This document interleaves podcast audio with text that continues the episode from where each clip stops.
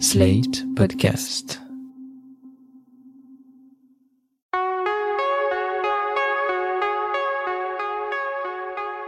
Je m'appelle Thomas Messias, je suis un homme blanc, cisgenre, hétérosexuel, et mes gâteaux industriels préférés sont les choquini de Balzen, même si personne à part moi ne sait ce que c'est.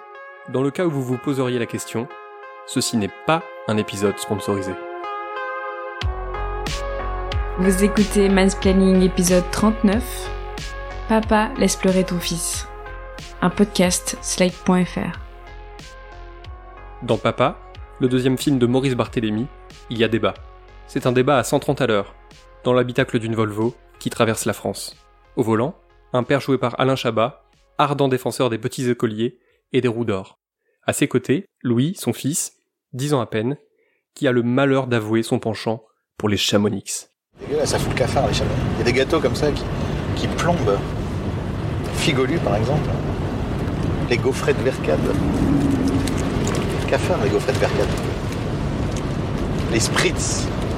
Les spritz de Delacre. Les spritz de Delacre. L'enfer.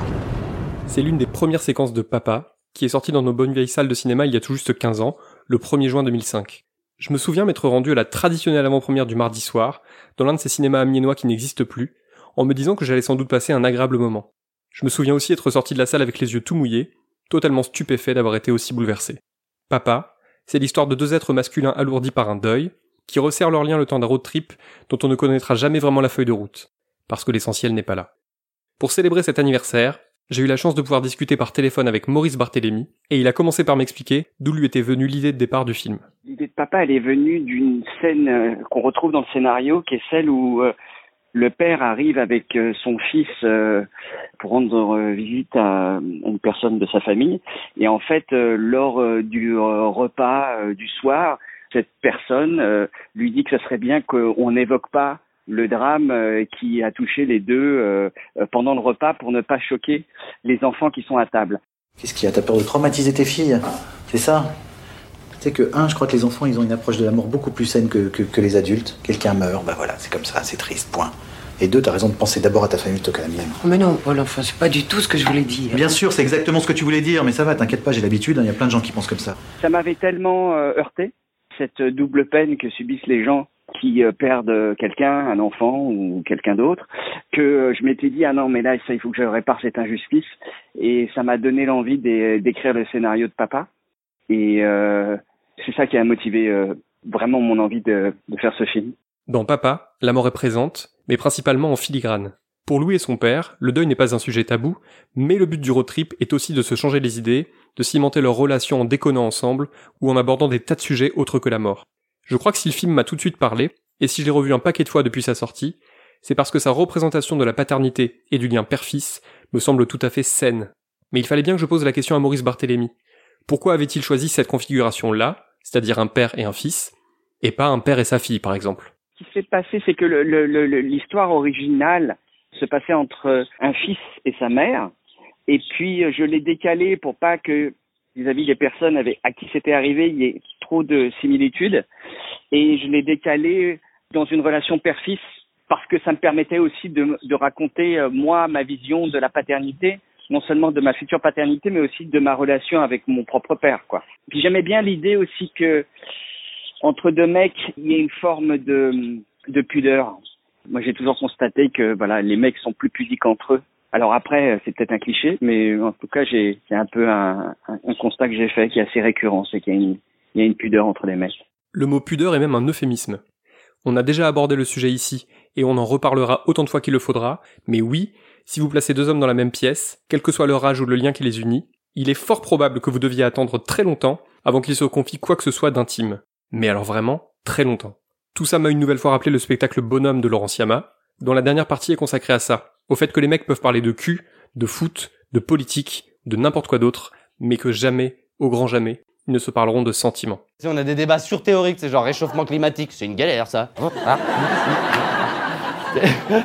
Prélèvement à la source, c'est une galère aussi, c'est long. Mais à un moment donné, dès que tu commences à poser une petite question un tout petit peu intime ou quoi, d'un coup c'est genre 1, 2, 3 soleil. C'est les rois du silence, c'est ouh, ouh, ouh, ouh. Mais tu sais, c'est physique. C'est genre les mecs, tu les vois, tu sais, se ratatiner.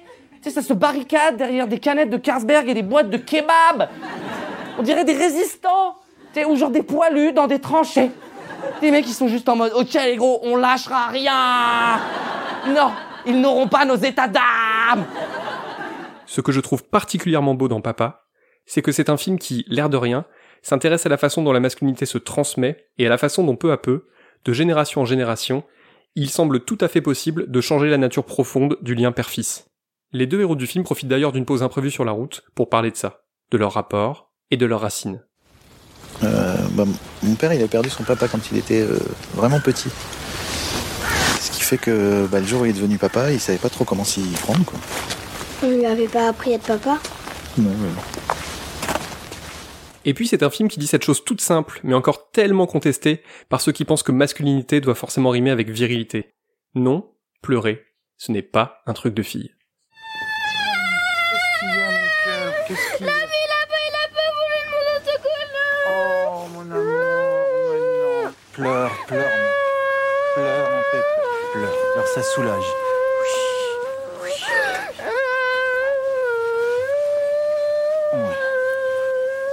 Pleure, ça soulage, pleure. Vous avez raison de l'encourager à pleurer. Occupe-toi de ton cul, connasse. Je crois que jamais une insulte ne m'avait bouleversé à ce point. Dire à une vieille dame de s'occuper de son cul, ce n'est certes pas d'une grande classe, mais l'essentiel, c'est qu'à ce moment-là, dans cette station-service, au milieu de ces automobilistes et de leur famille, le père décide de montrer à son fils que pleurer n'a rien de honteux, et qu'il est même prêt à défendre bec et ongle son droit d'exprimer sa tristesse. On remarque quand même une chose, c'est que si Louis est encouragé par son père à dire ce qu'il a sur le cœur et à pleurer quand il en a envie ou besoin, le personnage joué par Alain Chabat a tendance quant à lui à rester plutôt dans la retenue. Dans le film, il y a notamment deux moments où on le sent très ému non seulement parce qu'il est en train de vivre, mais aussi par la façon dont son fils lui raconte son ressenti. Et les deux fois, il fait mine d'être concentré sur la conduite de la Volvo, au lieu de montrer explicitement à son fils à quel point il est chamboulé lui aussi. Il fallait donc que je pose la question. Pourquoi encourager son fils à ouvrir les vannes, si c'est pour retenir ses propres sentiments?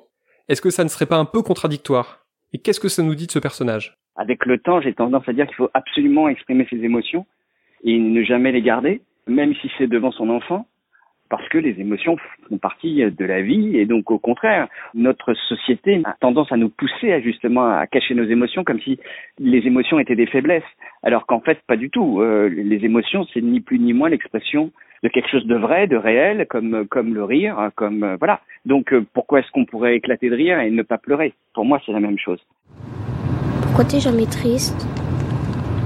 Moi, j'arriverais pas à aller tout le temps drôle et content comme ça. Moi, je fais partie d'une génération où, voilà, des, des à qui on n'a pas vraiment laissé l'autorisation de- d'exprimer leurs émotions, quoi. Parce que euh, on était issu d'une génération où, voilà, il fallait euh, un mec euh, devait euh, assumer et ne pas montrer ses faiblesses. Ce que j'ai essayé de raconter dans le film, c'est que lui, effectivement, il est issu de cette génération, il l'assume et il en a conscience et il se bat contre. En revanche, il aimerait que son fils ne soit pas comme lui et que son fils puisse exprimer ses émotions et que ça n'a rien de faible de, de pleurer, quoi. Tout cela est en fait assez conforme à ce que je crois. Je crois que, hélas, même si j'aimerais beaucoup, tous les petits garçons des années 2010-2020 ne vont pas subitement se mettre à se confier, à démarrer des thérapies, ou à pleurer devant tout le monde s'ils en ont envie. En revanche, si l'idée que c'est possible, autorisé et absolument pas risible commence à circuler, on peut espérer que petit à petit, elle fasse son chemin. Et on peut imaginer que dans 100 ou 150 ans, et je blague même pas, les hommes se permettront enfin de ne plus retenir leurs émotions. Et que dans le même ordre d'idées, ils soient aussi bien plus capables que nous de déconstruire leurs privilèges. Alors oui, c'est très loin, nous on ne sera pas là pour le voir, mais si on pouvait au moins essayer de laisser ça aux générations futures, ce serait un minimum. Les deux acteurs du film sont formidables. Le petit Martin Combe donne beaucoup de dimension à Louis. Il porte un maillot d'Arsenal et une étoile de shérif, mais il semble en même temps si sensible et si délicat. Et puis à ses côtés, il y a un certain Alain Chabat, dont on a parfois l'impression qu'il joue son propre rôle, tant ce que renvoie son personnage semble s'accorder à merveille avec l'image qu'on a pu se faire de lui depuis un bon quart de siècle. C'est assez rare pour être signalé, mais j'ai l'impression que Chabat, tout le monde l'aime. Il est bourré de talent, extrêmement drôle et spirituel, il semble avoir à la fois la tête sur les épaules et une âme d'enfant, et puis il a l'air d'être aussi gentil que bienveillant. Alors certes, il faut se méfier des images médiatiques des gens, mais mon détecteur de bonnes personnes semble m'indiquer que Chabat, il est vraiment comme ça. Et tiens d'ailleurs, Maurice Barthélémy a une anecdote là-dessus. Il y a cinq ans, j'ai croisé la fille de Chabat dans une soirée qui me prend à part et qui me dit il y a un truc que je voudrais te dire depuis longtemps, c'est que quand on a vu euh, papa avec ma mère, on s'est regardé euh, et on s'est dit mais comment il a fait pour à ce point savoir que Chabat était comme ça dans la vie privée Parce que moi, je le connaissais pas en tant que père. Moi, je le connaissais à l'époque en tant que réalisateur ou ancien des nuls, mais je le connaissais pas dans la vie privée avec ses enfants. Et en fait, moi, je me suis projeté en tant que futur père, parce que j'étais pas encore père à l'époque, je me suis projeté en tant que futur père au travers du personnage de Chabat. Et puis, je l'ai imaginé, euh, lui, père, en fonction un peu du Chabat que je connaissais. Puis moi, je me suis imaginé aussi un peu au travers de lui, et ça a donné ce personnage. Et en fait, euh, j'ai l'impression qu'effectivement, il est, assez proche du Chabat euh, papa. S'il fallait se choisir un père adoptif, je pense que Chabat serait dans ma top liste. Ça me semble être un artiste complet et un homme complet. Voilà. Ma déclaration s'arrête là. Maurice Barthélemy est devenu père une poignée de semaines avant la sortie de Papa. Moi, je le suis devenu presque six ans plus tard, et je crois que plus ou moins consciemment, le personnage de Chabat a toujours fait partie de mon référentiel. Je me suis dit que ce serait quand même vachement bien que j'arrive à trouver cet équilibre entre discussions profondes, blagues nulles et moments inoubliables, le tout sans injonction à la virilité. Papa rallume la télé. Ah, je suis con. Quoi? La télécommande. Bah qu'est-ce qu'il y a? Elle est équipée d'un SDMH. C'est quoi? Système de détection de mauvaise haleine. Elle se rallumera quand tu te seras brossé les dents. Très drôle, monsieur le drôle. Chabat dans Papa, ça reste aujourd'hui un des seuls modèles que j'ai en tête. Et quand je montrerai le film à mes enfants, ce qui ne tardera certainement pas, j'aimerais qu'au fond d'eux, ils se disent que ce personnage-là ne leur est pas tout à fait étranger. Tess, la fille de Maurice Barthélemy, qui vient d'avoir 15 ans, n'a toujours pas vu le film. Quand on a des parents artistes, il n'est peut-être pas facile de se dire ah, allez je vais regarder les films de mon père et puis après j'enchaînerai avec ceux de ma mère. Je comprends ce détachement, cette pudeur. Un jour, peut-être qu'elle euh, elle viendra frapper à ma porte en me disant tiens j'ai vu le film, euh, il y a des choses qui me parlent euh, ou pas, enfin, je ne sais pas, mais euh, ça, ça s'est pas fait en tout cas pour l'instant. C'est sincèrement ce que je leur souhaite, à lui comme à elle. Quand votre propre père réalise un tel film sur la paternité et la transmission, ça ne peut pas créer l'indifférence. J'aimerais juste être une petite souris pour assister à ça. Pas Hum. Tu me chantes la chanson de la fille qui voulait pas se faire remarquer? Elle voulait toucher le soleil, rien ne sera pareil, perdu dans son sommeil. Voilà, c'était l'épisode 39 de Mansplaining, un podcast proposé par Sled.fr. Merci à Aurélie Rodriguez et Benjamin Ours. Si vous avez aimé ce podcast, n'hésitez pas à le dire en nous couvrant d'étoiles partout où vous le pouvez, 5 de préférence, et en en parlant le plus possible autour de vous. Toutes vos remarques et vos questions sont les bienvenues à l'adresse suivante, mansplaining@sled.fr. Vous pouvez aussi me contacter via Twitter ou Instagram, mes messages privés sont toujours ouverts. Toutes les références aux articles, œuvres, vidéos citées se trouvent dans la description de ce podcast. Bon courage pour la suite, faites toujours autant attention à vous et aux autres. Et à dans 15 jours.